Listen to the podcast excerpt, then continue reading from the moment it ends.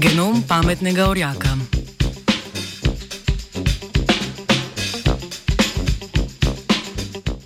Genomska podatkovna baza GenBank je od preteklega meseca bogatejša za genom nekoliko posebne živali.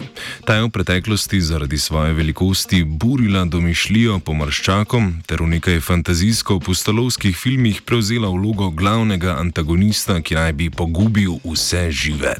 Danes se za te največje nevretenčare na svetu zanimajo predvsem morske biologinje in biologi. Prav njim lahko pripišemo zasluge za prvo objavo objavo osnutka genoma orjaškega lignja vrste Architectuis dux.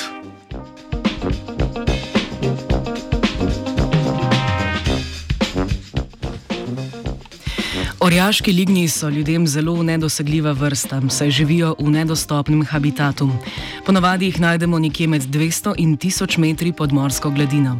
Tako je mednarodna raziskovalna skupina pod vodstvom Univerze v Kopenhagnu pridobila vzorec le enega orjaškega lignja. Iz vzorca so v laboratoriju najprej izolirali DNK, ki so jo nadalje s postopkom določanja DNK zaporedja pretvorili v računalniško obliko.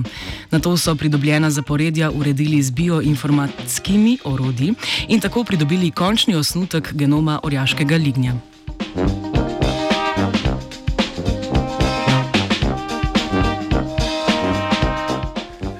Ker nam samo DNK zaporedje pove bolj malo, so raziskovalke in raziskovalci določili še lokacije vseh znanih genov in njihovo funkcijo v organizmu.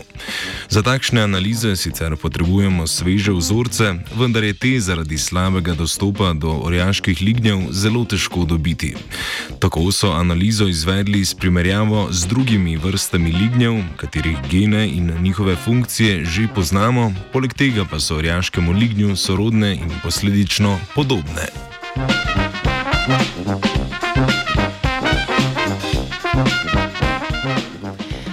So naleteli na zanimivo opažanje. Znano je, da je vedenje večine glavonožcev zapleteno. Kognitivne procese jim namreč omogoča visoko specializiran žilčni sistem. Njihovo vedenje je podobno tistemu nekaterih vretenčarjev, med katere spadamo tudi ljudje.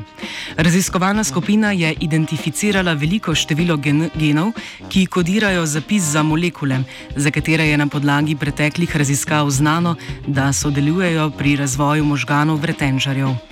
Zdi se torej, da se je med evolucijo kompleksnost možganov pri nekaterih vretenčarjih ter nevretenčarjih razvijala neodvisno.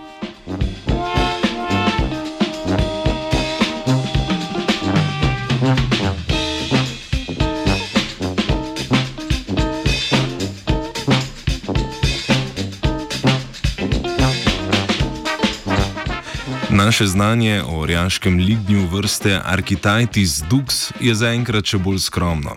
Omenjeni znanstveni dosežek nam omogoča proučevanje te živali brez neposrednega opazovanja, pač pa kar preko analize njenega genoma. Znanstvenice in znanstveniki tako upajo, da bodo kmalo uspeli bolje spoznati razloge za prilagoditev vrste na globokomorsko okolje, ter konc, konec koncev tudi vzroke za njeno nenavadno velikost. Kalamarila je Laura.